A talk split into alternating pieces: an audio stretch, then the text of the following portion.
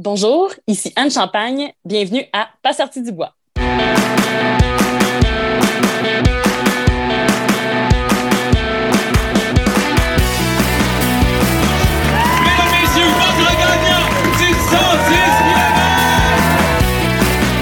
Si tu commences à te sentir bien en courant un ultramarathon, fais-toi-en pas, ça va passer.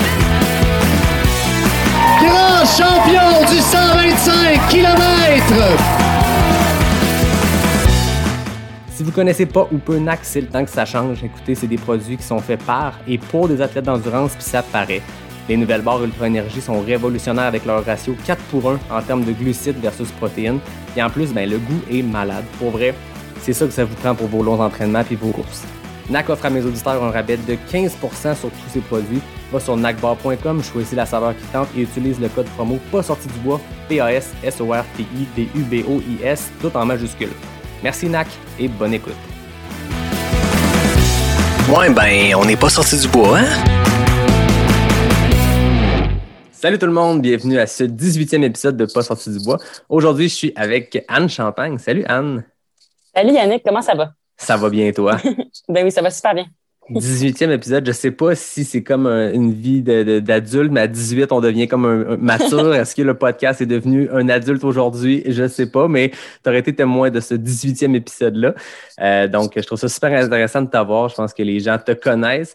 Euh, puis moi, je m'efforce toujours quand je reçois des invités qui ont déjà fait d'autres balados d'aller écouter ce que vous avez fait. Question de changer un peu le mot puis d'aller chercher autre chose parce que le but n'est pas de te faire répéter ce que tu as dit à d'autres micros. Puis j'encourage les gens à taper son- ton nom sur Spotify, vous allez trouver plein de balados intéressants.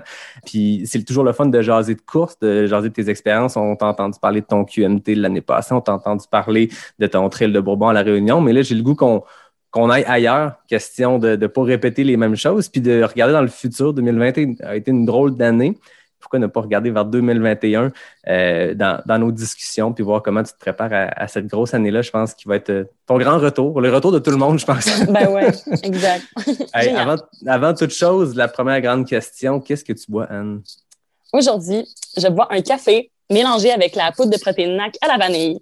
Voilà. Moi, pour ma part, j'ai une petite milkshake à épier aux abricots, gracieuseté de Hochelag, puis gracieuseté des, euh, des boutiques Cheers à Montréal. Donc, je vous en ai parlé à plein d'épisodes, je ne vais pas me répéter, mais les boutiques Cheers, les gens de Montréal, vous êtes chanceux d'avoir ça. C'est un dépanneur à bière qui vous livre votre bière chez vous quand euh, vous appelez avant 16 heures. Fait que c'est quand même très cool, surtout en temps de pandémie où on évite euh, de se rendre dans, dans le public ou dans les lieux publics. Donc, merci Cheers pour cette super bière. Puis cheers à toi, Anne.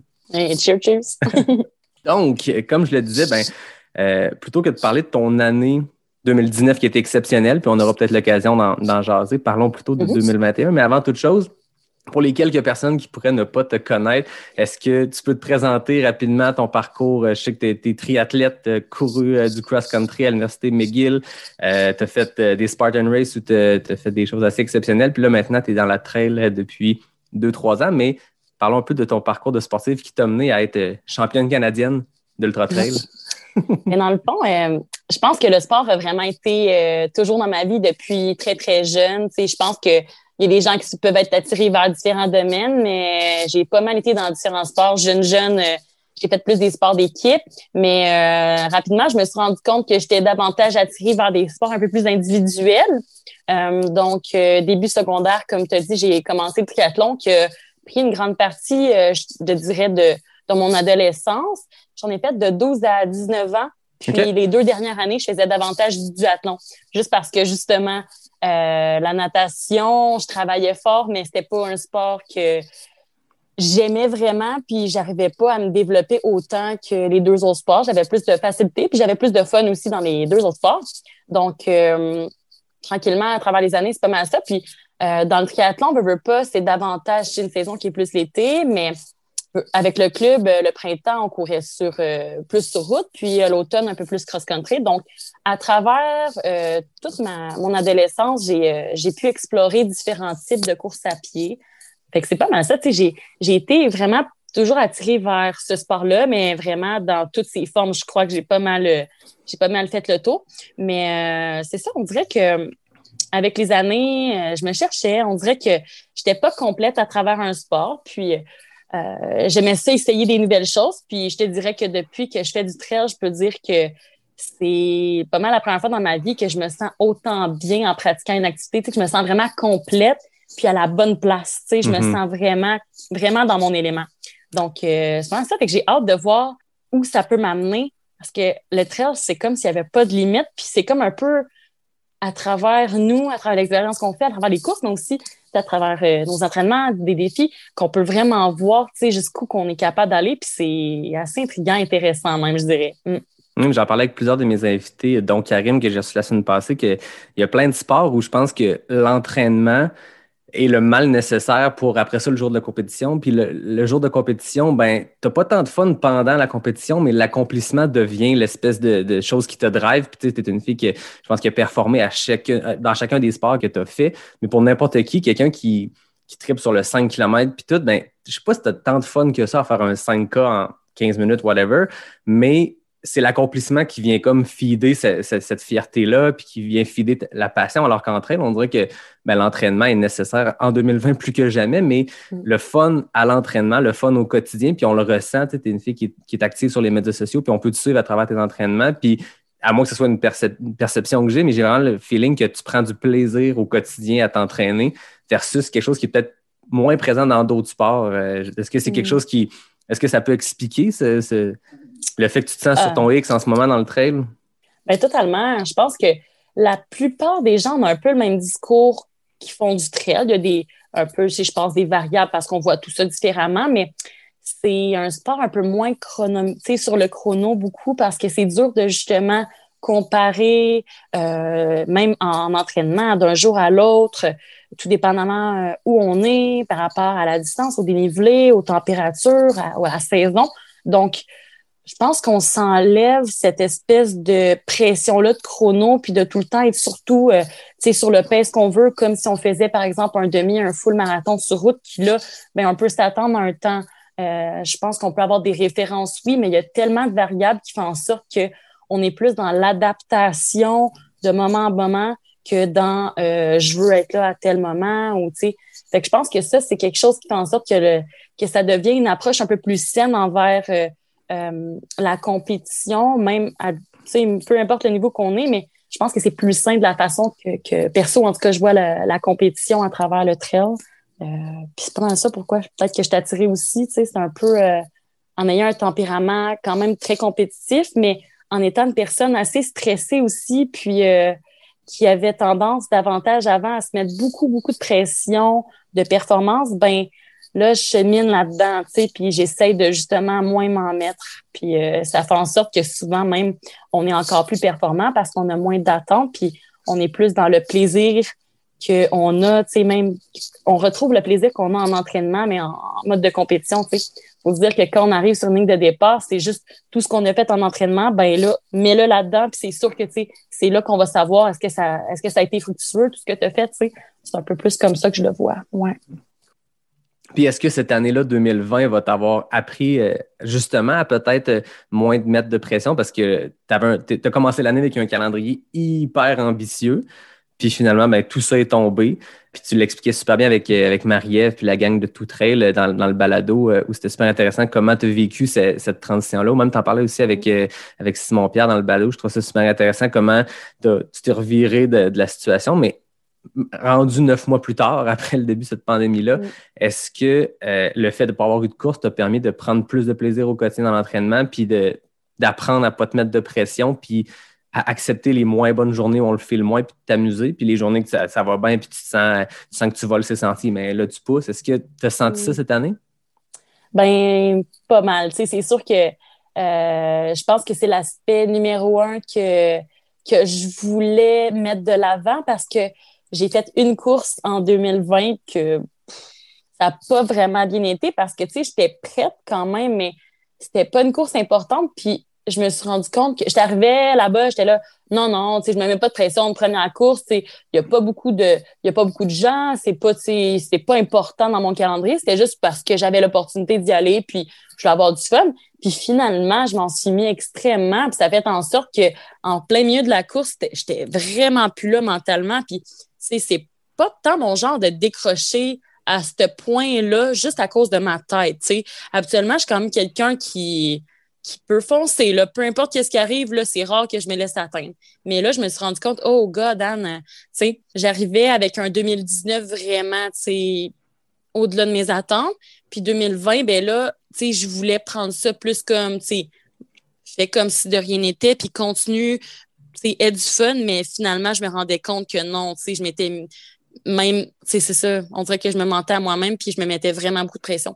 Fait que je pense qu'on peut le voir, on peut voir les choses négativement comme positivement. 2020, c'était comme un peu à chaque fois, je pense, pour tout le monde, des déceptions, mais finalement, à la fin de l'année, assurément, on peut en sortir des points positifs qui vont être, euh, qui vont être euh, vraiment des, une belle chose pour, euh, pour la suite, dans les prochaines années. C'est pas, je pense, quelques mois ou une année, par exemple, sans compétition qui va faire en sorte qu'on va retomber à zéro. Si on l'utilise correctement puis de la bonne façon, justement, ben on peut juste comme grow up, on peut vraiment en, en, apprendre puis devenir un athlète encore plus complet parce que au-delà de juste le, physique, le mental est vraiment, vraiment important, surtout si on parle dans des courses de longue distance encore plus.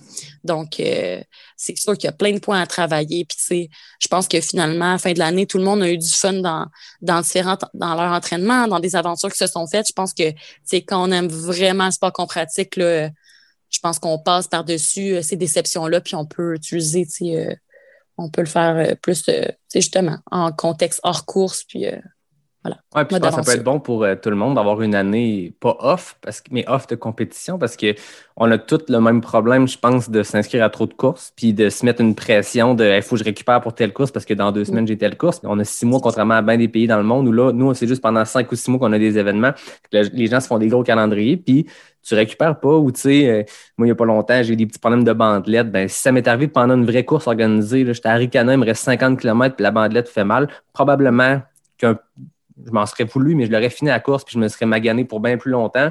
Là, ça peut être bon pour tout le monde d'avoir cette année de break-là ou de cette année sans compétition. Mm. Ça permet aussi de remettre les choses en perspective, puis de juste de poser plus de questions souvent, là, puis de vraiment se, je pense, de se, de se demander euh, à soi-même des questions, j'aime, vraiment ce que je fais. Oui, ben go, Est-ce que je le fais pour les bonnes raisons? Est-ce que, je pense que quand on s'aventure dans, quelque chose, je pense qu'il faut vraiment intrinsèquement aimer ça parce que sinon, euh, on va le faire pendant un an, deux ans, mais après, on drop. Si on veut vraiment avoir dans un futur, il faut vraiment aimer ce qu'on fait. Puis au-delà de juste euh, faire en compétition, il faut avoir du plaisir dans nos entraînements aussi. Puis dans le processus, là, pas rien que dans l'entraînement, mais dans tout ce qui entoure. Là. Mm.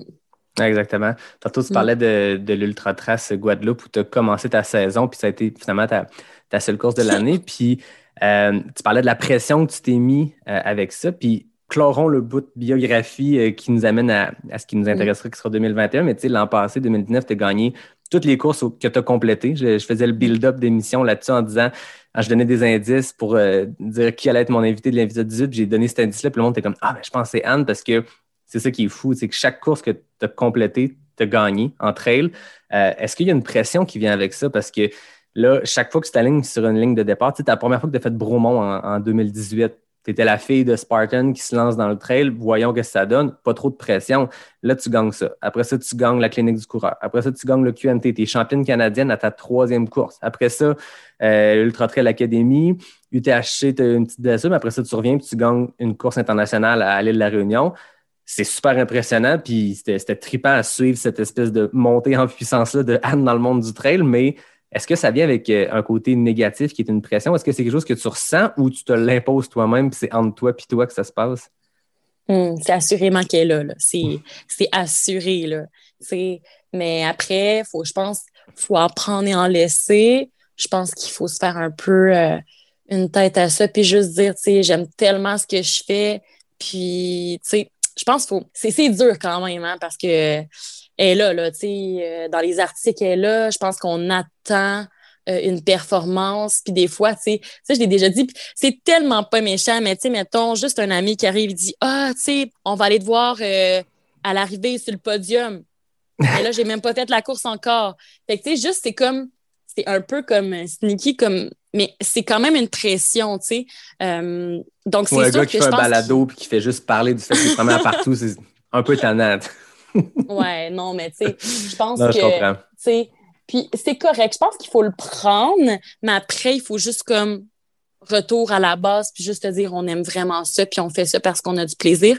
Mais c'est sûr que, que ça vient avec son lot, un petit peu de pression. Puis euh, de mon côté, comme si, avant, je pense que j'étais une personne encore plus qui s'en mettait à elle-même, mais j'ai travaillé beaucoup, beaucoup sur moi-même. Puis présentement, je pense que je suis vraiment une personne plus posée, plus réfléchie, puis euh, juste moins euh, super tout le temps hype, puis tu sais, euh, qui espère gagner une course. Là, ouais, mm. Je pense que c'est aussi la pression. Mm. oui, tu ressens la pression, mais c'est la façon dont tu le gères toi aussi, parce que comme tu dis, tu mm. peux déjà que l'extérieur t'en donne un peu, t'en mets un peu de pression. Mm-hmm. Si toi, tu apprends là-dedans à, comme la canaliser, c'est drôle, j'ai fait mm. un balado avec euh, Sabrina Stanley aux États-Unis, qui est une coureuse mm-hmm. exceptionnelle. Puis euh, depuis Hard Rock en 2018, elle n'a jamais perdu une course. Elle a gagné Hard Rock en 2018, puis elle a fini première chaque course qu'elle a faite, aucun DNF, aucun, puis elle, disait en blague, euh, je ne me rappelle pas c'était à quel balado, je pense que c'était au Ginger Runner, elle disait à la blague, j'aimerais quasiment ça comme finir 9e à une course, finir 77e, hmm. juste pour que le monde arrête de me dire Hey, vas-tu gagner celle-là? Puis hmm. de montrer comme laissez-moi faire mes affaires, je vais gagner quand je vais gagner, puis je ferai une troisième place ou une quatorzième place quand ça arrivera. Puis elle le disait en mm. blague, mais j'entendais ça, puis je me disais, hey, peut-être que c'est le genre de pression que tu ressens toi aussi, puis c'est pour ça que je voulais qu'on en jase un peu. Ben oui. C'est pour ça que j'ai hâte à 2021, puis j'avais hâte à 2020 parce qu'il y a des belles courses qui s'en viennent, si on peut prendre l'avion, puis on peut voyager un peu.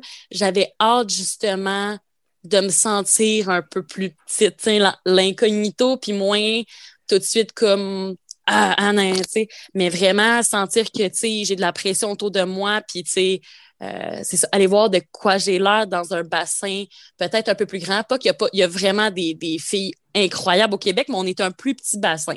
Fait que c'est sûr que, tu sais, euh, des fois, si on a des performances, ça pop tout de suite, mais j'ai hâte d'être dans des courses un peu plus, tu sais, euh, plus de monde, puis justement être challengé du début à la fin, puis c'est vraiment voir le...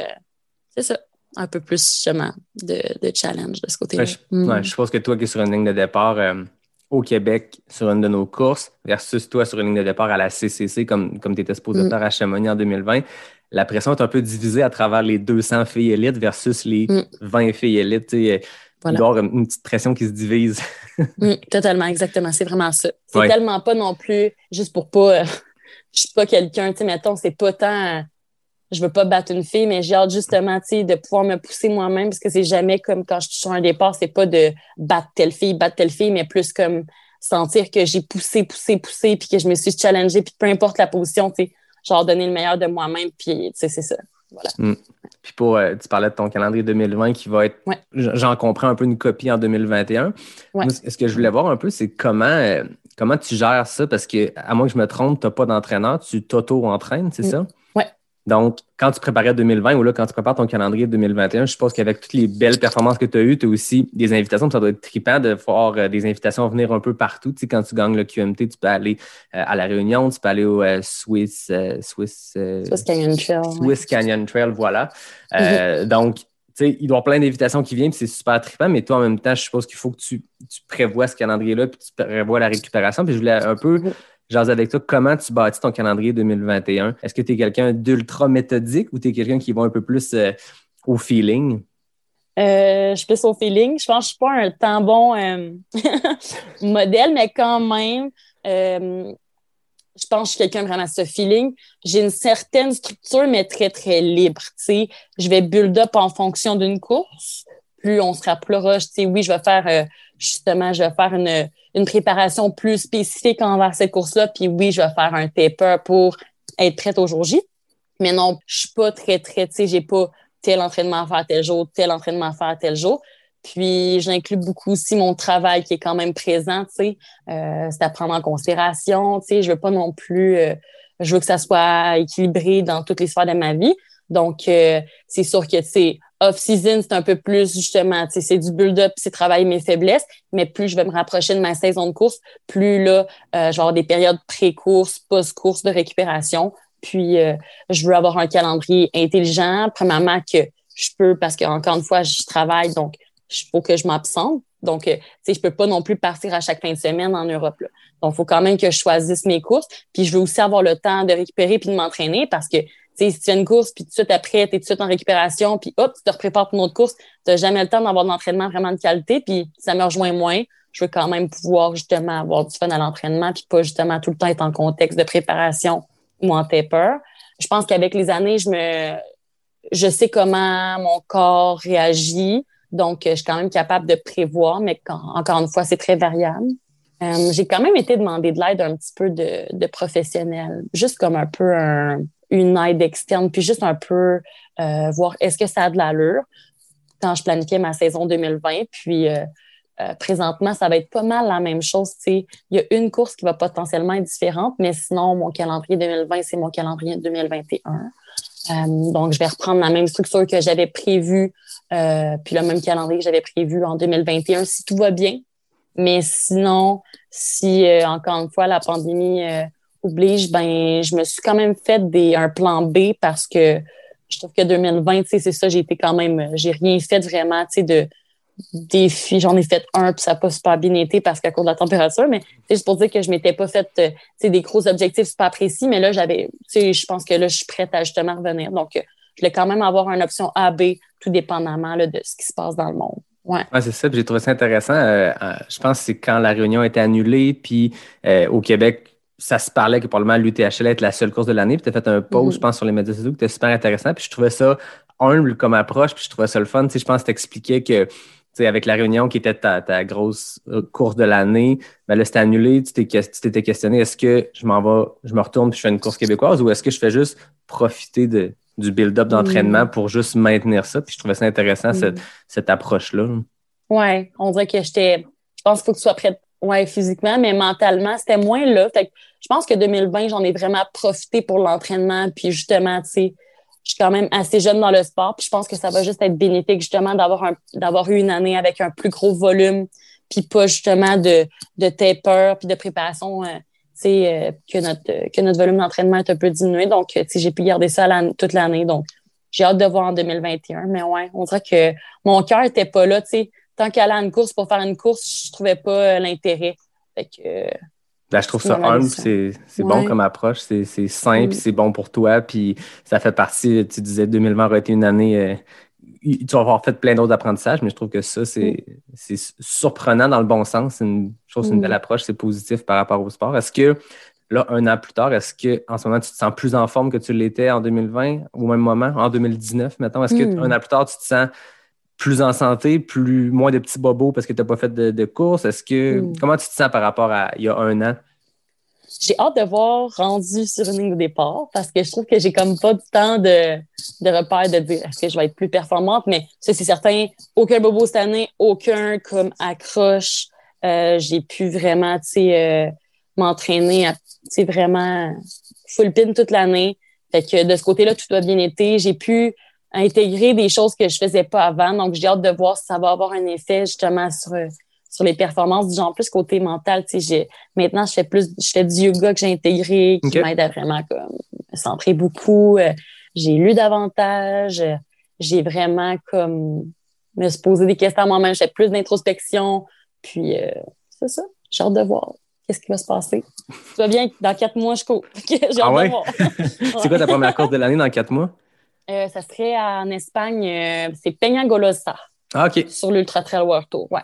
OK, ça commence fort. la première course. Oui, oui. On te le souhaite. Euh, on ne sait pas trop. En ce mm. moment, c'est pas tant si les courses vont avoir lieu. Je pense que les, les courses sont en train de prouver qu'ils peuvent avoir lieu dans des contextes sanitaires euh, sécuritaires, mais c'est mm. est-ce que nous, on va pouvoir s'y rendre ou peu importe euh, si on va pouvoir voyager? Mm. Oui, là est la question. Puis, c'est ça un jour après l'autre, on va voir. Ben oui. Quand tu prépares ton calendrier, est-ce que tu y vas avec, euh, tu sais, il y a des gens qui vont avec euh, des A-race puis des B-race, dans le sens, euh, des courses vraiment objectifs, deux, trois gros moments dans l'année, puis les autres courses servent un peu de, de build-up ou des fois de baromètre. Tu disais tantôt que c'est dur de savoir ton état physique en ce moment versus l'année passée parce que peut-être les courses te servent de baromètre. Tu sais, quand tu t'entraînes deux, trois mois, puis là, tu gagnes une course, puis tu performes super bien, puis tu as des bons feelings, tu te dis, OK, ben ça veut dire que ça a payé. Là, sans avoir de baromètre comme ça, est-ce que tu vois ton année euh, avec des, A-race, B-race ou tu vois vraiment toutes les courses sur le même pied d'égalité le, but c'est de bien performer partout? Comparativement, mettons, 2019, que j'avais aucun objectif super précis parce que j'avais pas de repère, je savais pas qu'est-ce que j'avais jamais fait, mettons, un 100 km. Jamais, à chaque fois, c'était quasiment comme des premières fois.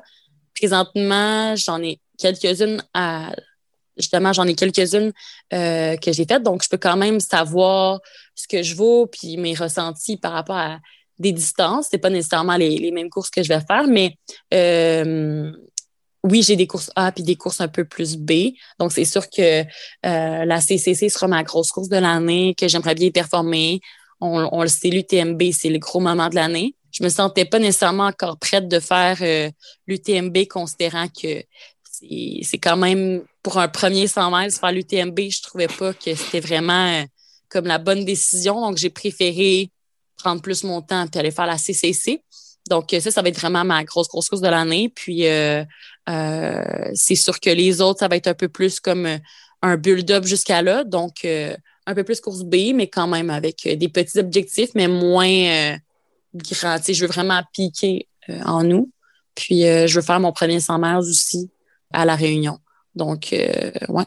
Tu disais l'UTMB pour faire un premier 100 mètres, c'est peut-être un, baptême un peu intense, mais mm. la réunion, c'est quand même euh, un, bon défi. Est-ce que, le fait de, est-ce que le fait de savoir dans quoi tu t'embarques parce que tu as fait la trail du Bourbon qui emprunte les mêmes, les mêmes, euh, tu sais, c'est 110 km, 115 km, le trail du Bourbon? 113 en fait. fait est-ce que d'arriver en terrain un peu plus connu te sécurise à te lancer dans un premier 100 mètres? Parce que pour voir les, les, les temps élites, pour voir les temps moyens, la Réunion, c'est une coche de plus, je pense, en termes de difficulté, de par la technicité des sentiers versus l'UTMB.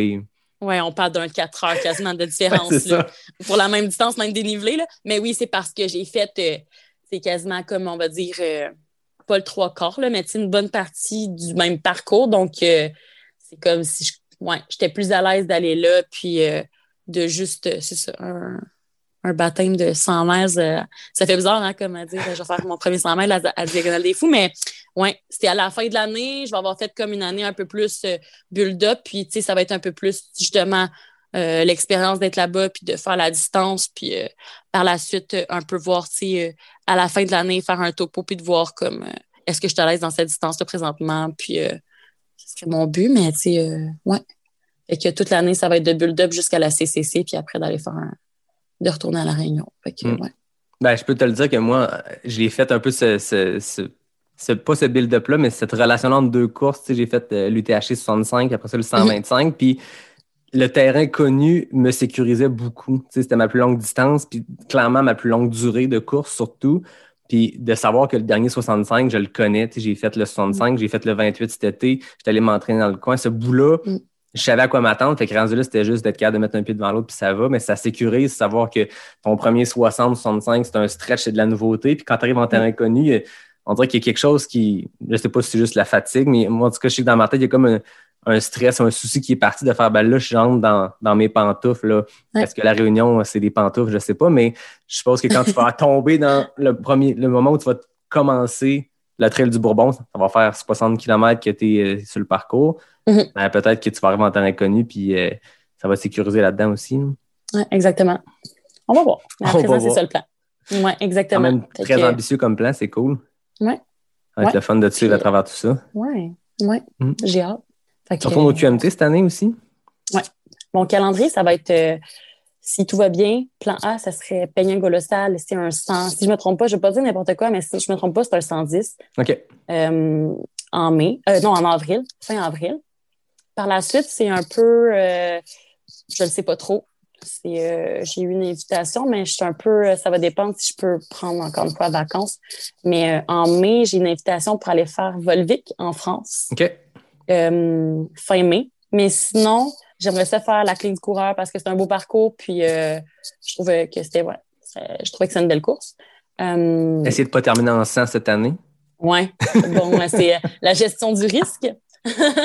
Après, oui, QMT. Puis par la suite, un défi personnel fin, fin juillet, des, fin juillet comme un peu une fin de semaine choc pour la CCC qui va être fin août, puis après la diagonale des fous.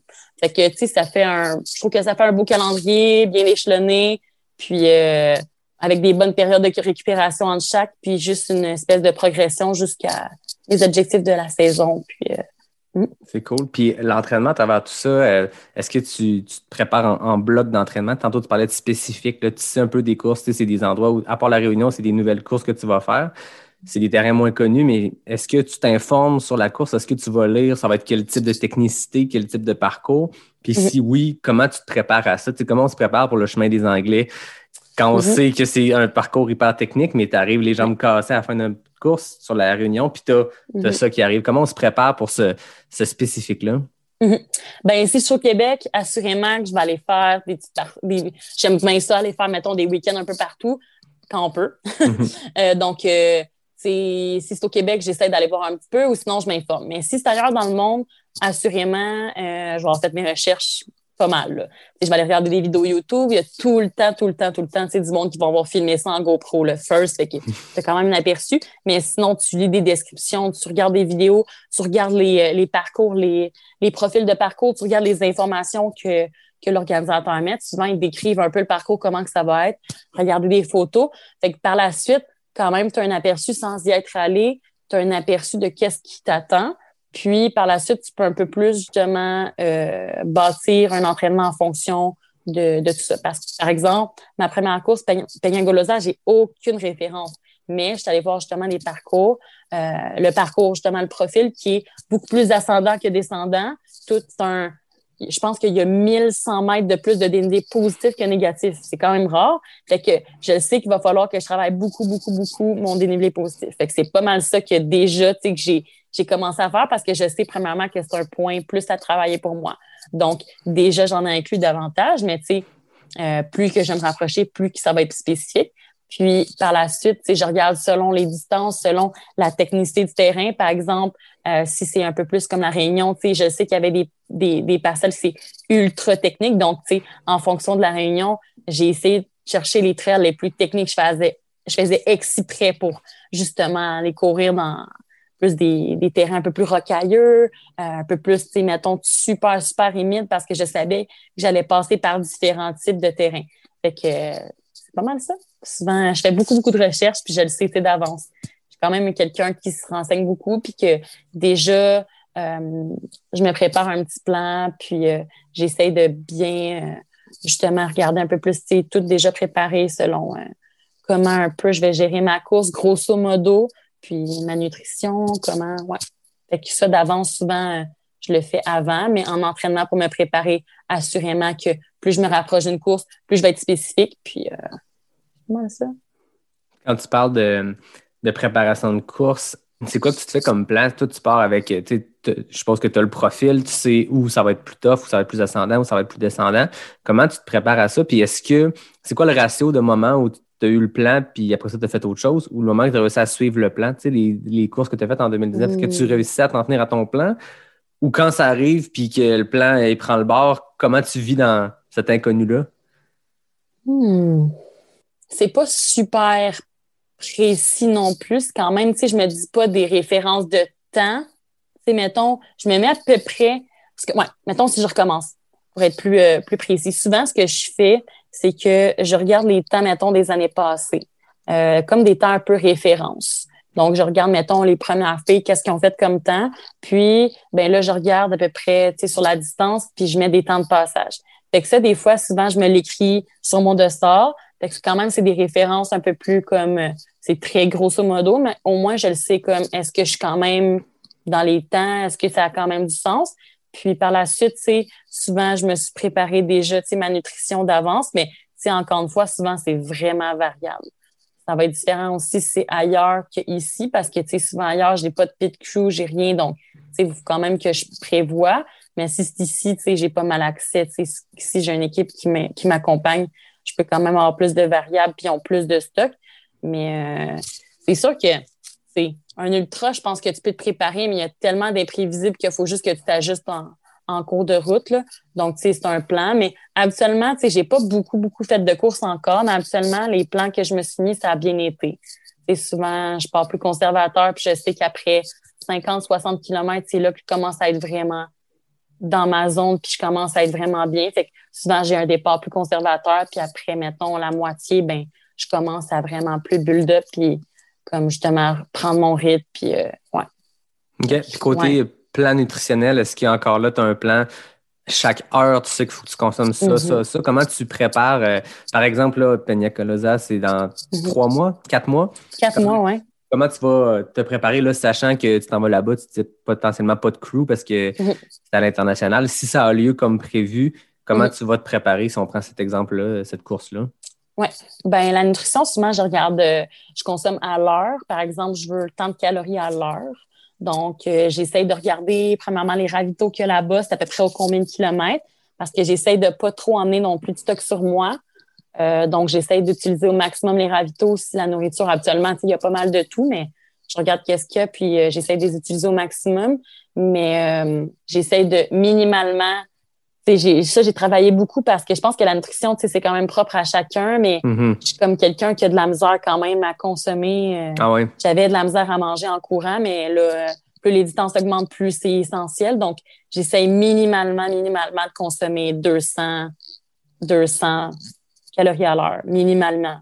Fait que ça, c'est le minimum qu'il faut que j'aille. Fait que c'est genre l'équivalent de, mettons, deux gels ou souvent, j'essaye de mixer euh, un peu plus d'aliments solides avec un, un aliment un peu moins, euh, justement, un peu plus chimique, si je peux dire. Mhm. Fait que genre euh, patates douces, bananes, euh, c'est pas mal qu'est-ce qui se passe, qu'est-ce qui se passe le mieux, puis par la suite après des gels.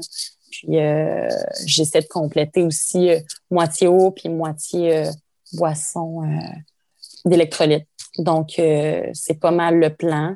Côté hydratation, je calcule pas tant, mais côté euh, comme calorie in, j'essaie de quand même garder un minimum pour être pour être constante là, euh, niveau énergie. Pour être fonctionnel, parce que Ouais. c'est le, le nerf de la guerre. Souvent, les, Mm. les gros blow-up, euh, les gens racontent que c'est parce qu'à un moment donné, la bouffe ne rentrait plus, mais il faut Mm. que tu trouves d'autres moyens. Des fois, les gens, c'est le coke, c'est des calories, Ouais. puis de la caféine, puis une bonne dose de sucre en liquide, Mm. mais il faut trouver des manières parce que tu peux pas arrêter de manger en pleine course, mais à un moment donné, Mm. des fois, euh, l'estomac décide que ça rentre plus. Puis je pense que c'est de l'entraînement aussi. là, tu sais, quand tu pars faire des longues sorties, est-ce Mm. que tu répliques ton plan nutritionnel de course dans tes longues sorties? Euh, pas tout le temps, par exemple. Par pas à toutes, toutes, toutes mes longues sorties, c'est pas ça que je fais, mais j'essaie quand même de, quand je fais plus des très longues journées, là, je le teste. Je fais des tests, puis j'essaie des nouvelles affaires, mais la plupart du temps, présentement, c'est pas mal les mêmes aliments que j'arrive à bien digérer, puis je me sens bien, puis que ça passe bien, justement, que j'ai j'ai eu une fois un inconfort vraiment au niveau nutritionnel, mais sinon, habituellement, ça passe bien avec qu'est-ce que je consomme. Fait que pour l'instant, je stick to that, puis euh, ça va bien. Tu sais, je pense que j'ai trouvé ma formule. Il y en a qui la trouvent pas. Là, tu sais, il y a quelques athlètes qu'on voit que pour de vrai, souvent, c'est ça qui est bloque. Là. Des gros noms en plus. Là. Ah oui. C'est des James Wamsley. Là, c'est son, en tout cas, dans ma tête, c'est son problème numéro un. Là. Ou à part qu'il passe super vite, mais c'est juste pour dire que c'est pas rare qu'il est malade. Ou même une Courtney, tu sais, c'est, pas Ah rare oui. qu'elle est malade. Là. Mm. Et que- mm. Fait que je pense que ça, c'est des affaires, tu sais, c'est des athlètes super puissants, mais tu sais, ils ont de la misère à consommer. Fait qu'imagine, tu sais, des fois, je suis comme, wow. Ouais. Fait On a tous les mêmes problèmes. puis je pense que c'est très, euh, c'est très changeant. Tu, sais, tu peux te préparer du mieux que tu peux. Tu peux, euh, tu sais, moi, à un moment donné, j'avais décidé dans une saison morte cette année, je vais apprendre à manger en courant. Mm. À je faisais des Spartans, puis je, je mangeais quasiment rien, je finissais à la gueule à terre. Fait que, donné, pendant un hiver, je partais avec une banane, puis j'en mangeais pendant que je courais au lieu de manger avant. Tu sais, puis tu fais des trucs, puis tu peux te Mm. préparer du mieux que tu peux, mais à un moment donné, il y a le, il y a le théorique, là, puis il y a le pratique. Mm. Le race day, il y a tellement de facteurs qui entrent en jeu. Puis c'est ça qui est un peu fou, puis qui est peut-être une part d'inconnu, puis le fun à travers tout ça, mais c'est imprévisible. Ouais. Le samedi, ça va te faire ça, puis le dimanche, ça te le fera pas. Puis Mm. comprends pas pourquoi, mais on, on part là-dedans. Ouais.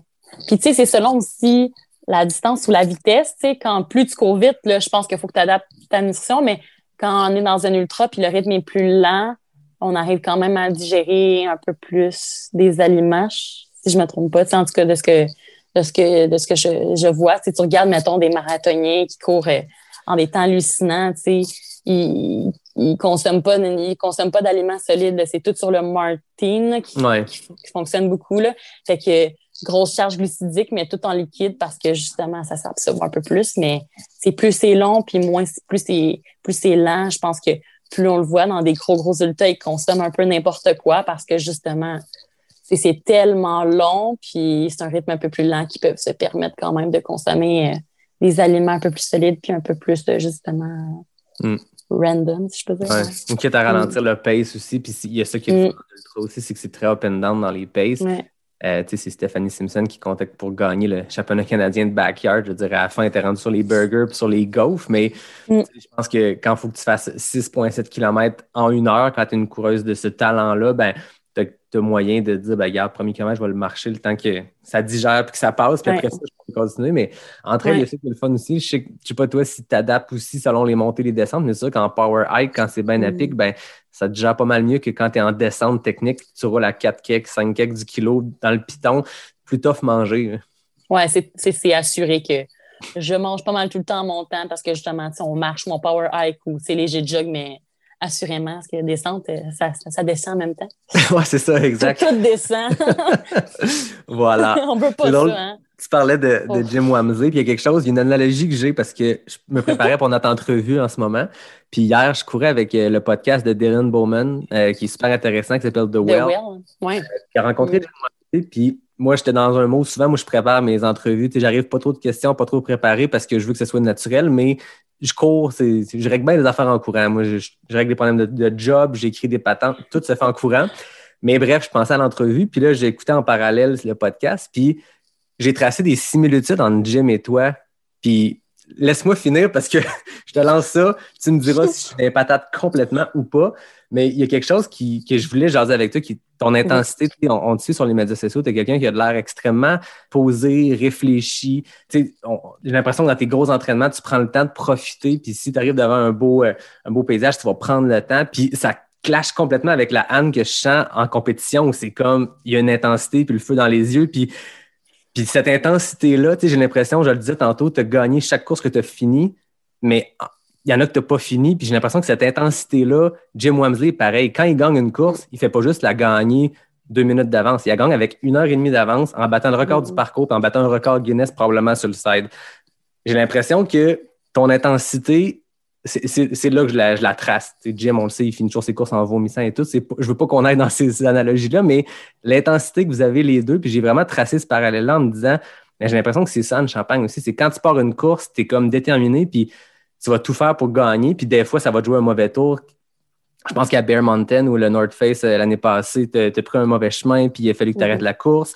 Ou euh, tantôt, tu parlais de l'UTHC où tu t'es blessé, le Trottoir Guadeloupe. Je ne veux pas focuser sur le, négatif, mais j'ai l'impression mm-hmm. que quand tu pars dans le piton, ben, il vient avec ça une part de risque. Puis Jim mm le disait, il l'explique exactement comme ça. Il dit Moi, je vais all-in. Je sais qu'il y a un risque, puis j'aime mieux finir deux courses sur trois, mais gagner ces deux courses-là ou être, ou être fier. Des fois, c'est même temps de gagner. C'est juste d'avoir tout donné, puis jamais rien laissé. Puis il n'y a rien, je pense, que de pire que, que de sentiment que le lendemain de te dire Je pense que j'aurais pu faire mieux.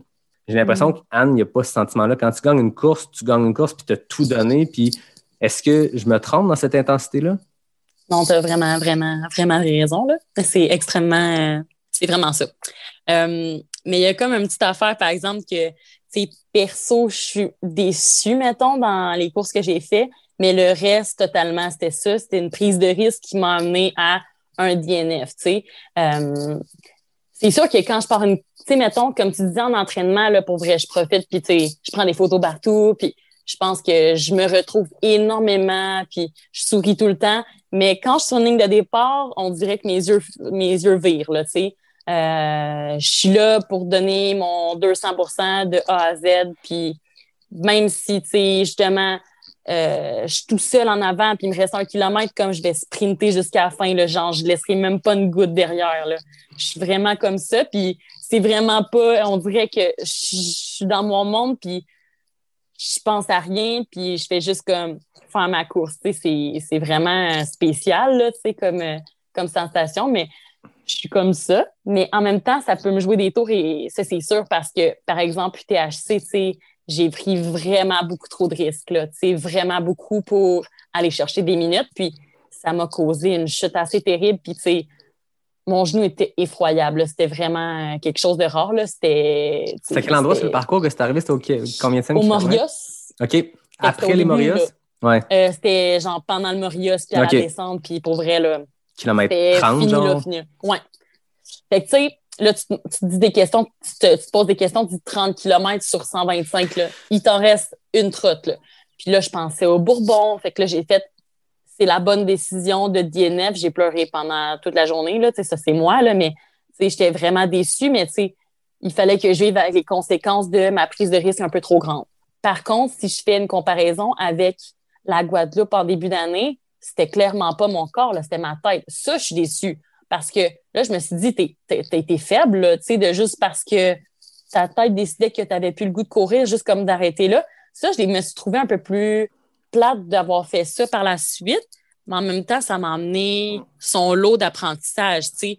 Je me suis dit que oui, je donne tout. Si c'est parce que c'est un bris mécanique, mettons, que, mm-hmm. que parce que j'ai pris trop de risques, OK, fine, genre, je suis prête à l'accepter, mais parce que ta tête ne veut plus avancer, ça, genre, non, là, c'est vraiment pas. Non, non, non, c'était préparé tellement pour cette course-là que tu vas remettre un pied devant l'autre, puis je le sais que j'aurais bien fait, tu sais, à la fin du compte, mais c'est juste, c'est ça, notre tête, des fois, nous joue, nous joue des tours, puis tu sais, je suis sûre, j'aurais juste continué à marcher, puis ça aurait comme passé, parce que un, ultra pour n'importe qui, là, ça va avoir eu son lot de up and down, assurément.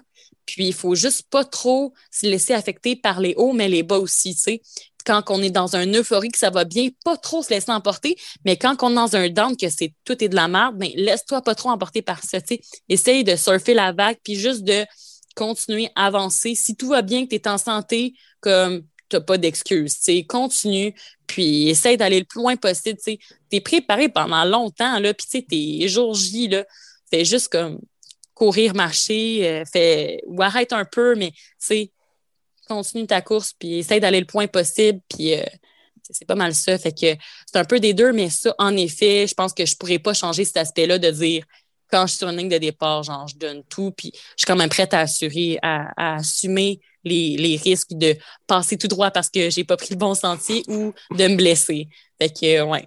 Ah, mais ça, c'est vrai c'est mm. positif, je pense, en fait. Ça, ça donne la mm. compétitrice que tu es, puis tu arrives sur une ligne de départ. Je, je pensais à cette analogie-là, puis je me rappelle qu'à l'Ultra Trail l'Académie, qui était une toute petite course, puis en termes d'élite, c'était pas là que je pense que tu as eu le plus de compétition. Il y avait Jeff puis toi, je pense, puis le, reste des gens comme nous autres qui allaient découvrir cette course-là. Puis j'ai vu sa ligne de départ, puis j'ai fait, OK, elle est comme en mission, tu sais, puis je trouvais ça cool, il y a cette intensité-là, puis c'est quelque chose que moi, j'apprends à me développer dans ce sport-là avec d'autres types d'objectifs, pas des objectifs de, podium, peu importe, mais j'ai besoin de ce, chien-là, puis je m'entraîne avec un gars qui s'appelle Dominique, que je vais recevoir bientôt au balado, puis Dom a ça, tu sais, Dom, il n'y a aucune ligne de départ où il ne se voit pas gagner la course.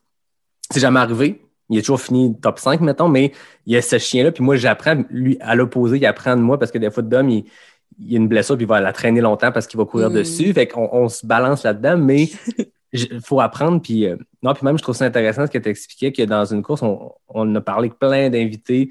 Euh, j'en ai parlé avec plein d'invités que la tête nous joue des tours, puis des fois, les downs, il faut, euh, faut apprendre à en sortir. Mais je trouve ça intéressant que c'est à l'opposé aussi. C'est que dans des ups, dans des moments d'euphorie, il ne faut pas non plus comme trop en donner, parce qu'on sait que c'est tout ce qui montre descend et vice-versa. Puis dans une course, on a beaucoup de up, beaucoup de down. Il ne faut pas euh, se mettre à risque parce que là, ah, ça va bien, fait que je vais descendre ça en bas de 4 du kilo puis pousser en, mm. fou. Mais je trouve ça intéressant, intéressant comme, comme apprentissage. Je pense que c'est bon pour mm. n'importe qui. Là. Ouais, puis tu sais, on apprend tellement. on dirait c'est comme des mini-vies, les ultras. Tu apprends vraiment à te découvrir à chaque fois. Puis ça, c'est ça qui est beau. Tu deviens comme un une un meilleur athlète, mais une meilleure personne. Je pense que c'est ça qui apporte beaucoup. Puis, tu sais, on est tous différents dans notre approche, dans nos, dans nos objectifs, dans nos approches, comment qu'on voit, mais au, au fil des, des, des, années, on apprend un peu plus à justement savoir ce qu'on aime, comment qu'on. Ouais, puis tu sais, passer autant de temps dans le bois, seul, mm. dans notre tête, on peut. Ça peut pas être la meilleure thérapie que ça. Je veux dire, t'es es tout seul dans le bois avec le bruit des oiseaux, le, mm. bruit du vent, puis ta tête. Fait que mm. de quoi régler. Je le disais tantôt en blague que je règle des patentes, mais souvent, moi, des fois, c'est une course qui me tente pas où il fait trop froid, fait que mon sel gèle, fait que je peux pas écouter de, de balado, de musique. Je me dis, bon, je vais partir avec un problème, que ce soit un, défi de job ou quelque chose, d'ici une heure, je vais l'avoir réglé, tu sais, mais on, pense beaucoup, puis il y a plein d'apprentissages, puis c'est ça, je pense que c'est Anne Trayson qui disait un ultra, c'est une vie. C'est, mm tu passes par plein de up, plein de down, puis ça montre aussi quel genre de personne, quel genre de caractère tu as quand tu ressors de ces, de ces downs-là. Puis, puis même ce que tu disais par rapport à, ton ultra trace de Guadeloupe, c'est quoi que j'ai entendu souvent par des gens, je pense beaucoup de coureurs, de coureuses ont eu ce premier DNF-là mental, tu sais. Pat Godin m'en parlait. On a tous ce moment-là où ben, la tête va plus, fait que tu es convaincu qu'il faut que tu arrêtes, puis à un moment donné, le lendemain, t'es comme une espèce de mauvais hangover de fuck, j'aurais pu continuer, puis c'était juste ma tête. Puis comme tu dis, je l'entends souvent, le plus jamais. Je vais arrêter si j'ai une mm-hmm. blessure, je vais arrêter si, c'est une vraie raison. Mais si c'est juste la tête, ben qu'est-ce que j'ai de mieux à faire? Je suis dans le bois puis go. Là. Ouais, exact. On apprend là-dedans, tu sais. Ben oui, tellement. Mm. Ah ouais. Fait que t'es pas offusqué de ma- mon parallèle euh, Anne Champagne, Jim Wamsley? Et si je, si je me fais comparer à James Wamsley, écoute. Voilà. je te souhaite tous ses succès et pas ses, pas ses insuccès, mais ça fait partie du personnage qui est Ah. Wamsley d'aller all-in Mm. puis pas se contenter de, de peu. Ouais. Puis c'est c'est bon pour Ah, n'importe qui. là. Moi, genre, full respect pour peu importe ton approche, mais c'est tellement d'audace la façon qu'il voit ça. Puis, tu sais, c'est vrai, là. Western Steak, un Western Steak, il est parti comme, genre, comme une balle, mais tu sais, finalement, il a fini en, sais, comme vraiment pas euh, en bon état, tu sais, à il marchait, puis, mais juste pour dire qu'il a quand même pris le départ en disant comme c'est tout ou rien, c'était vraiment ça. Puis c'était comme une belle approche, mais je pense qu'il aussi s'est fait donner des commentaires un peu plus négatifs par rapport à ça. Mais moi, genre, peu importe la façon que tu l'approches, je pense que ça fait l'athlète que t'es, la personne que t'es, puis c'est bien correct comme ça, tu sais. Mm. Non, exact. Puis ça inspire les gens, je pense. Puis c'est ce qui est, le, Mm. qui est le fun d'avoir tous ces types de profils-là. Tu as d'autres athlètes, c'est complètement le contraire, qui sont plus en mode moi, je vais être sécure, puis à la fin, si je vais bien, je vais pousser. Puis, tu sais, Ouais. Ça leur a donné. euh, Xavier Thévenard, il a gagné trois fois l'UTMB, puis sa philosophie est complètement opposée de dire moi, je suis patient, tu sais. Puis Jim Wamsley à l'UTMB euh, 2017, il était en feu, puis ça allait, puis à un moment donné, il s'est mis à ralentir. Puis à un moment donné, il y avait deux heures d'avance sur Xavier Thévenard, puis qui ne l'a pas dépassé à la fin, ben tranquillement en trottant avec ses bâtons dans une montée. Xavier Thévenard, ben chill, qui fait comme faire Salut Jim. Tu sais, c'est c'est deux approches différentes, puis chaque personne approche son sport de sa façon, puis mais tout ça, le mix de tout ça est inspirant, puis après ça, chacun tire ses leçons de, de ces gens-là. là.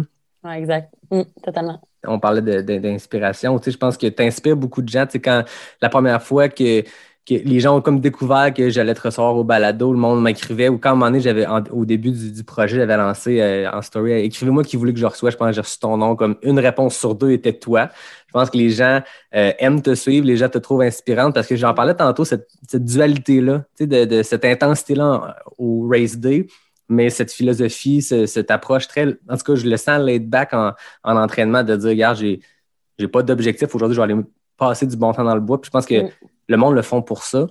Fait que je pense que tu es une inspiration pour beaucoup de, de coureurs, de coureuses. Toi, de ton côté, c'est qui tes inspirations? C'est qui les Mm. gens qui t'inspirent, autant dans le monde du trail ou d'autres types d'athlètes? Ou... Mhm. Qui, qui te, Euh, qui te donne un petit coup de pied quand, quand tu lis quelque chose d'eux autres, quand tu regardes une Ouais. vidéo d'eux autres? Ben, pour toujours, je pense que ça va être Courtney Dowater, là. Vraiment. Je sais pas pourquoi. Depuis que je l'ai vue, tu sais, très low profile, elle se prend pas la tête, elle court, puis elle a toujours le gros sourire. Super performance, mais tu sais, elle passe super low profile, tu sais. Elle est même gênée sur les bords, puis on le sent qu'elle fait ça pour les bonnes raisons, puis c'est juste, c'est beau à la voir aller, c'est juste beau la voir courir, puis je trouve que c'est une belle, une belle philosophie, tu sais, par rapport à la, par rapport au trash, je trouve que c'est une belle image, puis que même si euh, t'es es performant dans quelque chose, peu importe, t'as pas besoin, de, de te show off avec ça, tu peux juste rester super et super ouverte. Je pense que c'est un beau modèle, justement, féminin, puis euh, elle fait vraiment euh, sa marque dans le sport, mais elle fait aussi, euh, comment dire en français, comme un peu, elle fait monter, tu sais, vraiment, elle popularise, elle popularise bien, elle démontre que les femmes sont capables aussi dans le milieu du trail, puis surtout en ultra, de d'être dans la game, puis euh, c'est une belle inspiration, puis quelqu'un que justement, tu sais, qu'elle a pas de défaut, là, tu sais, c'est, ouais, vrai. Un des meilleurs Et documentaires sur elle, au-delà de tous ses succès, parce que je veux dire, je pense que c'est la personne entre elles qui est le plus polyvalent. Tu sais, Kylian n'est même pas ce niveau de polyvalence-là de performer dans du 24 heures sur track, dans des backyard ultra, dans Mhm. des 100 miles, 200 miles, 50K, peu importe, elle est là, Mm. dans les ultras comme l'UTMB puis Western State. Je veux dire, rares sont ceux qui gagnent ces deux courses-là parce que c'est comme l'opposé. Sais, Une course super Mm. roulante, super rapide, super chaude, l'autre super montagneuse, super ben, froide, en tout cas, euh, alpine, disons. Mm. Mais elle, elle gagne partout. Puis le meilleur documentaire, c'est celui sur son, son Western State 2019 que Salomon produit, où justement, ça n'a pas bien été. Elle avait gagné l'année d'avant. Puis là, avec toute humilité, gros sourire d'en face, elle dit à ses parents qui sont là pour la. C'est la première fois que ses parents faisaient son crew. Puis gros sourire d'en face, elle dit Gars, faut que j'abandonne, je, suis- je suis blessé. Puis Mm. tu fais comme faire Ah ben c'est ça, tu sais, un DNF, c'est jamais un échec. Tu sais, je pense qu'on apprend plus dans le négatif que dans le positif. On apprend plus de ces expériences-là. Puis elle l'humanise complètement. Puis je trouvais que c'était audacieux de, de faire un docu là-dessus. Pour le match, eux, ils étaient là pour faire, on va faire un docu, elle va gagner deux Western States en ligne, ça va être malade, on va prendre des espadrilles en fou. Puis finalement, c'est pas ce qui arrive du tout. Ça fait un documentaire super humain qui humanise probablement la meilleure coureuse, et si c'est pas la meilleure athlète de trail présentement au monde. Oui, exactement. Parce que, tu sais, c'est ça. Ça fait pas de, ça fait pas des extraterrestres, ça reste que c'est justement, c'est possible aussi qu'elle, qu'elle finisse pas une course justement comme ce qui s'est passé, là.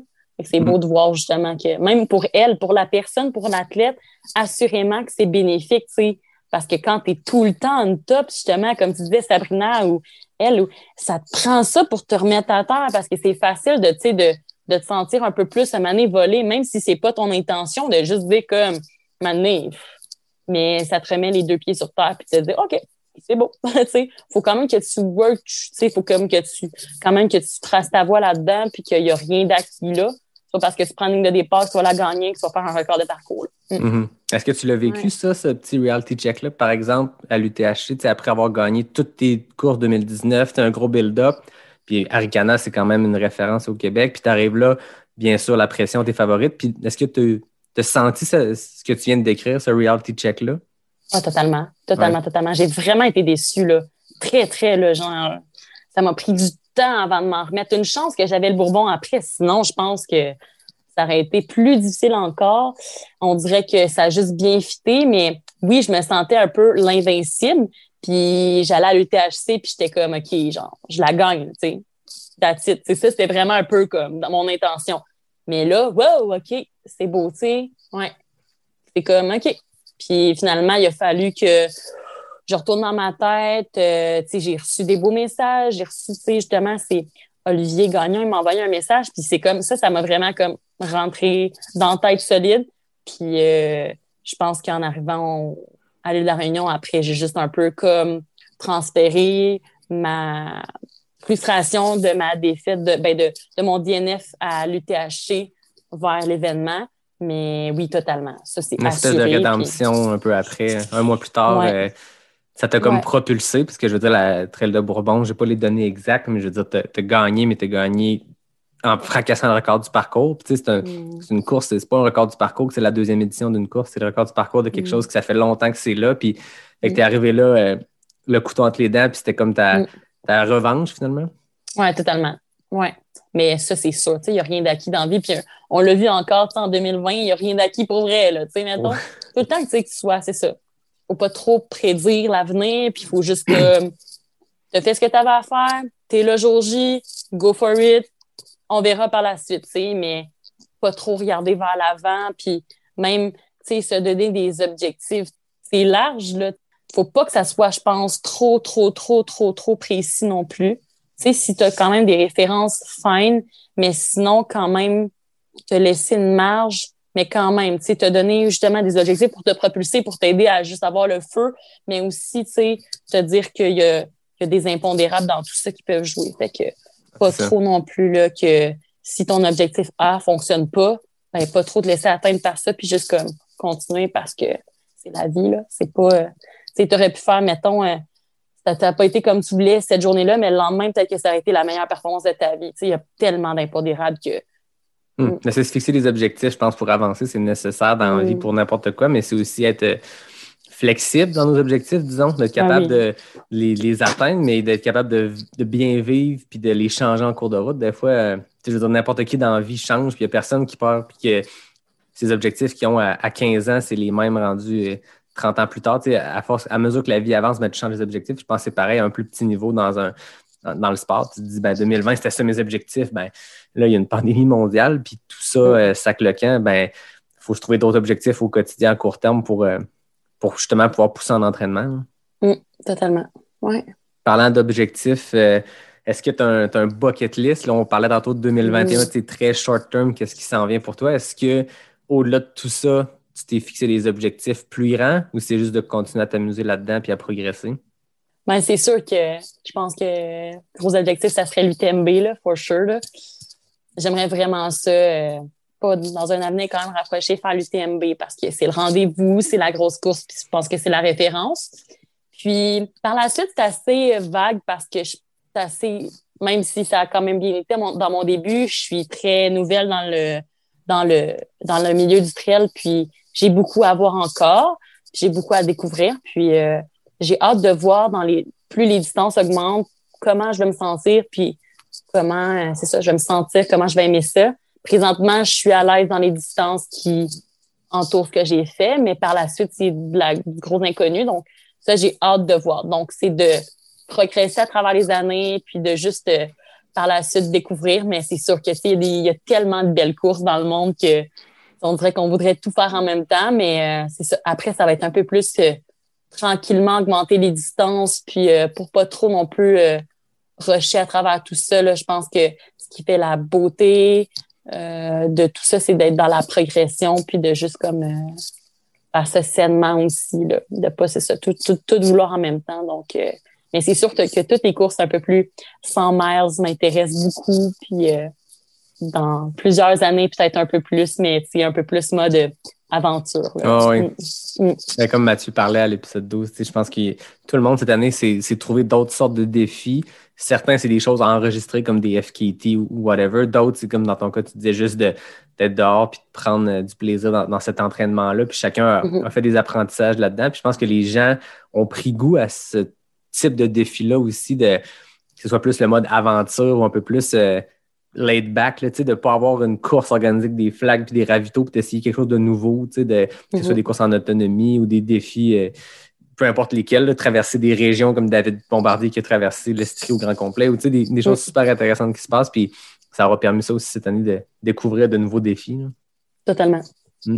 Des petites questions du public parce que euh, un peu plus tôt cet automne, j'avais annoncé que tu allais être ma prochaine invitée, puis les gens mhm. m'avaient écrit des questions. Euh, je trouve toujours, ça intéressant de laisser la voix à ces gens-là parce que euh, je suis vraiment chanceux, j'ai vraiment un, beau following par rapport au balado, puis je me fais beaucoup écrire, puis les gens donnent beaucoup de feedback. Tu sais, le jour que je lance un mhm. épisode le mercredi soir, genre je me lève le lendemain matin, j'ai comme 30 messages, des coups d'os, puis je trouve ça vraiment trippant parce que je le fais pour ça. Je, je, le fais pour moi parce que j'ai du fun à le faire puis à rencontrer des gens inspirants puis de jaser de trail parce qu'en ce moment, on n'a pas de course pour jaser, de prendre une bière après les courses. C'est qu'on le fait à travers Zoom a un micro. Mais je le fais aussi parce que c'est du contenu le fun à, à, consommer le, balado puis je voulais le faire à ma façon. Mais j'en reçois beaucoup de feedback, puis je trouve ça intéressant quand je peux te donner la, voix à ces gens-là, puis de voir, euh, parce que moi, je me prépare d'une façon. Après, c'est les gens ont toujours des questions un peu champ gauche qui sont bien intéressantes, puis euh, je te lance ça. Vas-y. Jocelyn Rouzic, à quand ton premier trail en France?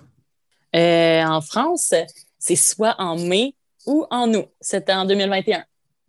Oh yeah, ça s'en vient. CCC ou euh, c'est quoi l'autre? VX. Exact, exact. Et tu, qui, depuis cette année, euh, ça fait partie de l'Ultra Trail World Tour, je pense. Voilà, ouais. OK, cool. Joanie Desroches, est-ce que ta relation avec les médias sociaux est et a toujours été saine et bénéfique? Hum, oh! Intéressant. ça, c'est bon, Joanie. Attends une minute. Euh, je pense pas, non. Non. Non. Parce que, ben, tu sais, j'en avais déjà parlé, mais je pense que euh, quand j'étais adolescente, j'ai eu des problèmes un peu plus euh, côté. Euh, bon Dieu, j'en avais déjà parlé, mais tu sais, j'ai eu des problèmes de troubles alimentaires. Puis à ce moment-là, je n'utilisais pas nécessairement les, les médias. C'était beaucoup dans de la comparaison, dans vraiment de la bonne façon. Je pense que c'était beaucoup plus euh, ouais, malsain. Mais présentement, c'est davantage dans du partage puis dans le l'espèce de, d'esprit de communauté trail qui est incroyable. Puis c'est de vraiment euh, regarder les, des pages inspirantes, puis justement avoir euh, des discussions ben, par, les, par les médias avec des gens inspirants, puis avec des gens de, qui, ont dans, qui, ont, qui ont les mêmes intérêts que nous. Là. Ouais, hmm. beaucoup. Là. Ouais. De connecter avec des gens qui, qui partagent une passion. Hein. Oui, parce que c'est ça. Il y a quand même, tu sais, les médias sociaux, il y a ces côtés-là positifs et négatifs. Là. Quand ils sont utilisés de la bonne façon, ça peut être super positif, mais il y a encore un peu des côtés négatifs, je pense, des, médias sociaux. Là. C'est particulier, les médias sociaux, puis il faut apprendre à, dealer, puis en prendre, puis en laisser, parce que mm-hmm. je suppose que tout le monde n'est pas à l'abri de, recevoir du négatif, même quand dans la vie, tu fais juste faire du positif, puis faire des photos de d'arbres, puis de montagnes, puis de sommets. Tu reçois des fois des affaires, puis tu te dis, c'est bizarre. Toi, as-tu à dealer avec du négatif ou par rapport à, au contenu que tu mets ou c'est pas si Non. Ça, c'est cool. J'ai jamais rien eu de négatif pour vrai. Fait que, genre, je touche du bois, mais je pense que tu, comment ils disent ça? Tu sais, t'attires ce que tu dégages, j'espère. Fait que c'est pas mal ça. Mais non, j'ai pas eu de négatif. Bon, bon, on félicite Non. les abonnés d'Anne qui Ouais. savent se tenir. Bravo. Au nombre de mails qu'on entend sur les médias sociaux, t'es comme, Ah bon, ben, ça, c'est une Mm. belle crowd d'abonnés, c'est le fun. Ouais. Est-ce que tu, tu- je- Je rebondis sur la question de Joanie. Est-ce que tu, tu traces une ligne? Que tu sais, tu fais entrer les gens dans, dans ta vie en question d'entraînement, on, on- suit là-dedans, c'est intéressant. Tu penses que c'est ça qui est le fun, c'est pour ça qu'on se suit tous l'un l'autre, c'est de voir qui s'entraîne de quelle façon, puis ah, c'est cool, tel montant que je pourrais aller la faire, mais Mhm. au-delà de ça, est-ce que tu te mets des, des limites, question de vie personnelle, sur ce que tu, ce que tu mets sur les médias sociaux ou tu vas encore là au feeling? Euh, je pense que Instagram, c'est un peu plus ouvert, je pense. Je pense que tu as des amis de un peu partout dans le monde, tu ne connais pas. Tu partages plus par rapport à des intérêts, mais côté plus, mettons, Facebook, tout ça, j'ai une page plus qui est tout ce qui est performance, euh, sport, puis j'ai une page personnelle que là, c'est des amis plus proches, du monde que je connais bien, que j'ai rencontré, famille. Mais sinon, tu sais, des fois, j'ai des requests de gens que je connais pas, ben, tu sais, j'accepte pas, là. Tu sais, j'ai quand même un. C'est ça. Fait que j'ai quand même un petit nid comme ça, mais euh, ouais, c'est pas mal ça. Hum, Mais ouais, je trace quand même la ligne, là. Tracer Mm. une ligne, ouais. Ouais. Maïka l'amoureux, suis-tu une diète particulière? Euh, non, je mange pas mal. Ben, non, je dis non.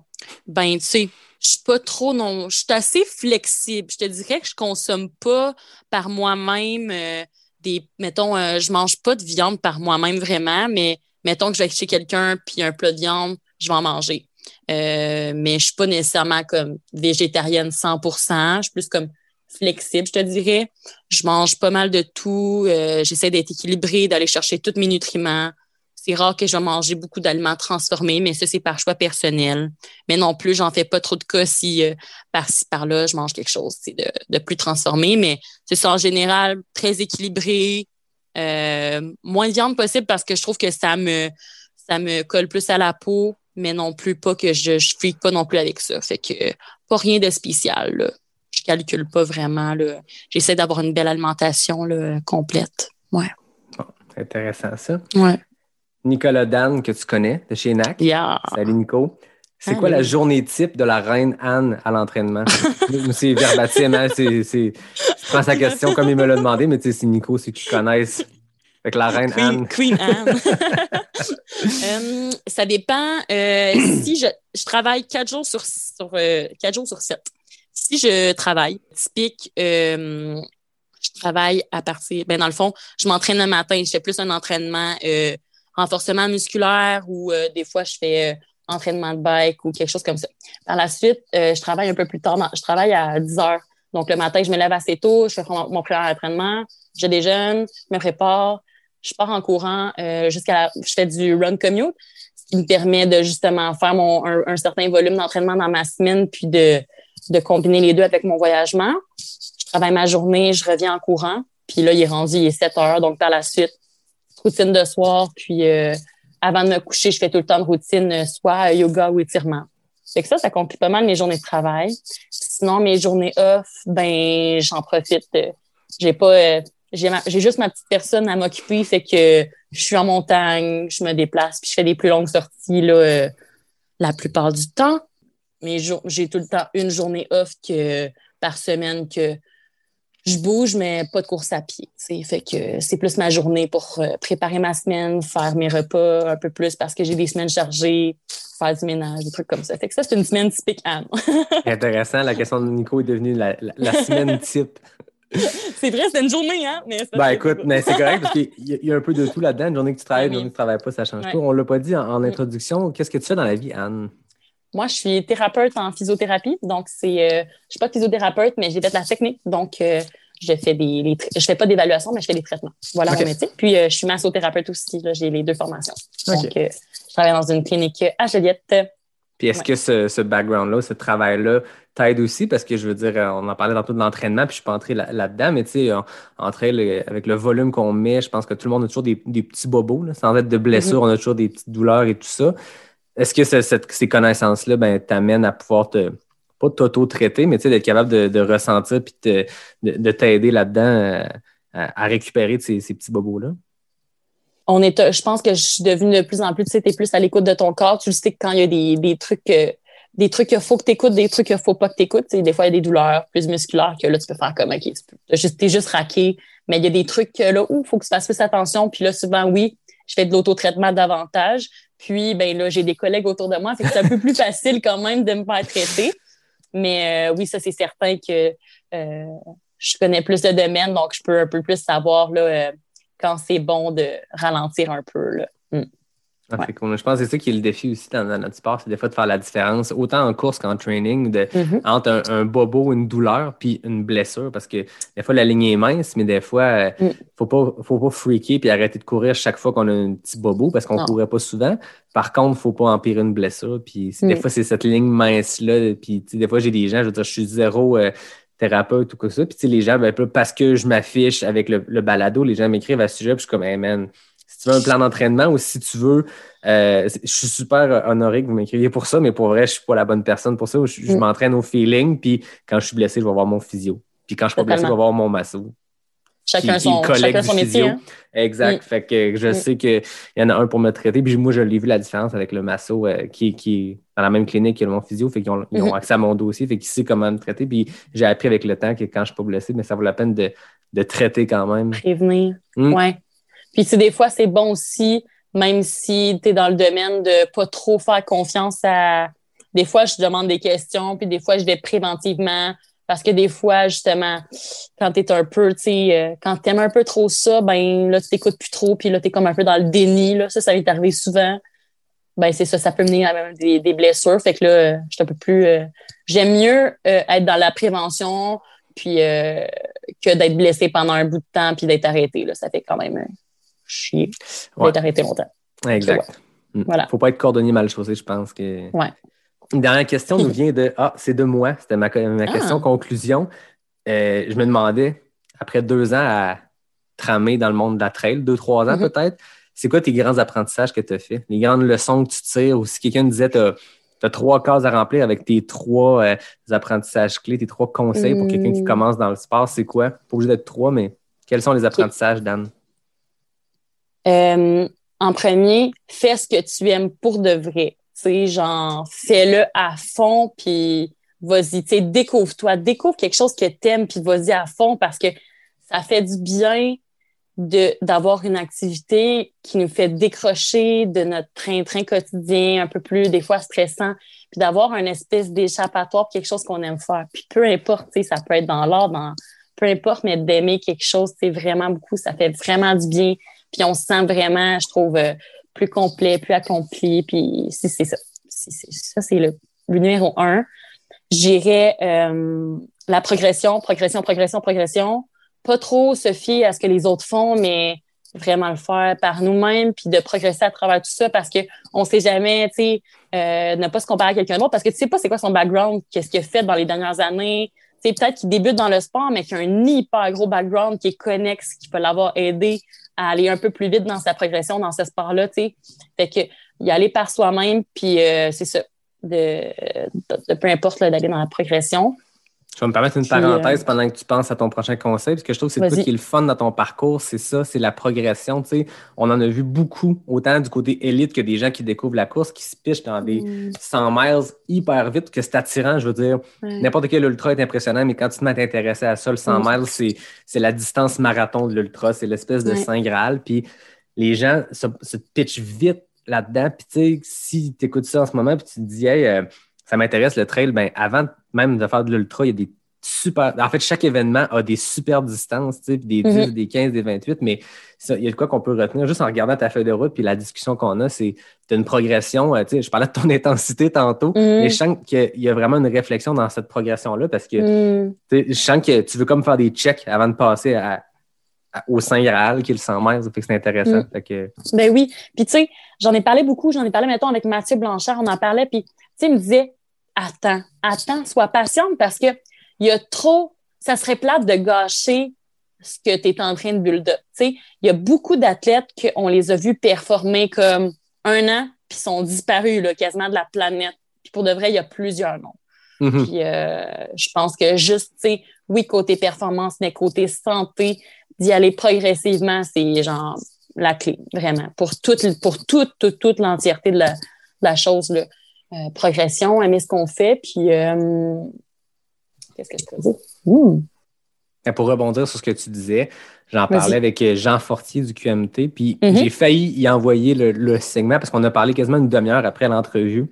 Mhm. J'ai eu l'idée, est-ce qu'on fait un off the record, puis je sors ça, puis il name droppait des gens quand il expliquait exactement ce que tu viens de dire. Puis, tu sais, Jean Fortier, ça fait 15 ans qu'il qu'il organise des ultras, puis il a une connaissance immense de ce, de ce sport-là, puis il disait, il y a Mm. tellement de monde qu'on a vu passer comme un coup de vent, qui ont performé Mhm. pendant trois courses, qui se sont brûlés, qui sont partis, puis Ouais. je trouvais que c'était tellement un apprentissage intéressant, mais il, il parlait de gens précisément, puis j'allais pas mettre ça en ligne, surtout pas sans y demander, mais surtout même par respect pour ces Mm. gens-là, parce qu'il y a Oui. tellement autre chose. Ça peut être une blessure, ça peut être une, un cas, une situation personnelle qui fait que Oui. la personne s'est désintéressée du sport. Fait que- Mais Jean m'en parlait avec un grand respect, mais d'expliquer, il dit J'ai tellement vu des gens passer comme des coups de vent, puis c'est à tous les niveaux, tu sais, puis Mm. on en voit même euh, aux États-Unis, tu sais, as des Ouais. gars qui, des, des coureurs, des coureurs qui performent longtemps, puis tu as des, euh, des Geoff Rose qui gagnent cinq courses en cinq fois, puis on le voit plus jamais.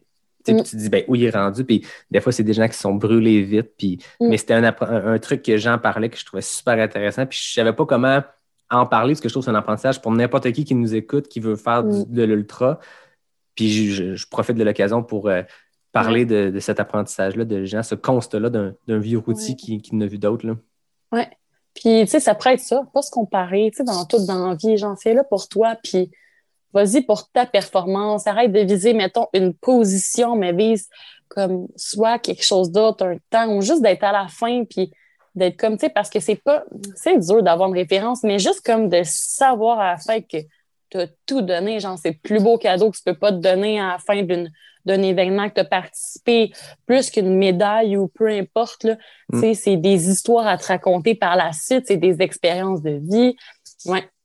Ça a de l'allure quand même. Ça a bien de l'allure, ça. Les gens, écoutez, prenez des notes. C'était super intéressant. Ben, merci beaucoup, Anne. C'était vraiment intéressant tout ça. Mm. Comme d'habitude, moi, je termine avec mes questions éclair NAC. Euh, des questions A ou B, toutes simples. Puis le FKT féminin est partagé entre Marie-Ève Pellan et Maude Matisse. Euh, belle compagnie quand même. Puis euh, c'est en 25 secondes quand même, donc c'est assez rapide. C'est 10 questions rapides. Je vais sortir mon sel pour te chronométrer. là. Ah oui, c'est le bout stressant, là. on se met de la pression. Donc, tu me dis quand tu es prête. Je suis prête. Route ou trail? Crème. Sentier roulant ou technique? Technique. QMT ou Bromont Ultra? QMT. Courir à moins 30 ou à plus 30? Plus 30. Question NAC, saveur amande choco ou baie-noix? Benoît. Monter ou descendre la montagne? Descendre. Courtney ou Emily Forsberg? Courtney. S'entraîner ou courser? À s'entraîner. 100K ou 100 miles? Ou sans cas pour l'instant. Réunion ou Guadeloupe? Réunion. 24 secondes. On a un nouveau. FKT, mesdames, messieurs. c'était rapide, mais c'était. Ouais, c'était des, des bonnes réponses. C'était intéressant. 24 secondes. Fait que là, tu sais que pour les prochains épisodes, je vais te name dropper jusqu'à temps que quelqu'un euh, it. Te batte. Mais j'ai des bonnes invités qui s'en viennent dans les prochains épisodes. Fait que euh, on va voir si ton FKT va durer.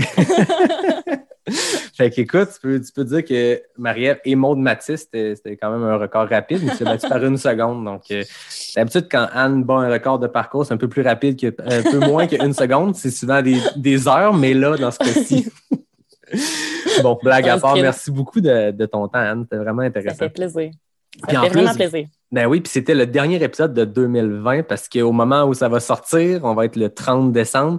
Euh, Ah, on va être à la veille de 2021, l'année où tout le monde, on l'espère, va pouvoir recommencer à courser, à participer à des événements, à Ah, avoir peut-être un sentiment de trail, une communauté de trail. Oui. tu sais, euh, cette année, à Ricana, je pense, puis je sais pas pour Beluga, mais je sais qu'à Ricana, ça a eu lieu. C'était Mm. malade de pouvoir faire un événement, avoir une ligne de départ, mais c'était Mm. pas pareil quand tu finis, puis tu sais comme, Hey, voici ta bière dans un verre, puis va-t'en. Mais tu sais, tout le monde, c'est normal, puis ça valait tellement la peine, Ouais. mais on se souhaite un, un espèce Ah de réunion, un retour. Un en semblant euh, de retour à la normale, entre guillemets. Là. Ouais, c'est ça. Mm. on verra ce que ça donne. Puis Ben euh, je te souhaite que tu puisses aller euh, faire ces courses-là. Au-delà de- Ben, d'avoir des merci. événements, c'est de pouvoir voyager puis d'aller Ah euh, oui. montrer euh, qu'au Québec, on a euh, une tradition de trail qui, qui, qui gagne en popularité. Je pense qu'au Québec, ça explose en ce moment. C'est Mm. porté par, par plein de gens, dont, dont toi, je pense, qui inspire les gens. Puis euh, je pense que ton parcours, comme bien des gens, c'est celui de faire d'autres sports puis à un moment donné, de découvrir le trail. Puis il n'y a Mm. pas grand monde qui revienne à leurs anciens sports. On dirait en trail, là.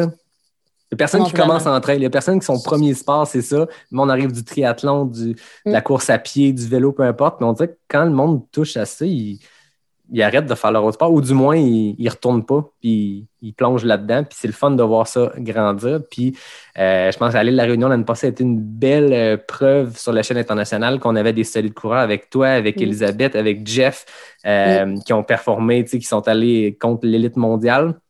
Puis de montrer que, c'est ça, les coureurs québécois sont solides. Puis c'est le fun de vous voir aller, puis c'est trippant de, de te suivre là-dedans. C'est super gentil, mais vraiment, ça va être le fun de retrouver le monde, là, vraiment. Mm. Mm. comme d'habitude, moi, je remercie William, Nico, toute la belle gang de NAC. Je remercie David Hébert qui signe mon design graphique. Je remercie Fred Desroches pour le thème musical. Puis je te, je te remercie, toi, Anne, d'avoir terminé 2020 avec moi autour d'un micro. Plaisir. Au plaisir, de pouvoir jaser éventuellement, pas autour d'un micro, mais à une ligne d'arrivée. Quelques ah, heures après que tu auras fini, moi j'arriverai et on pourra ah. cheers. merci, encore, Yannick. Ben, merci à toi puis euh, à tout le monde. Je vous dis à bientôt pour le prochain épisode de Pas sorti du bois, le podcast 100% trail.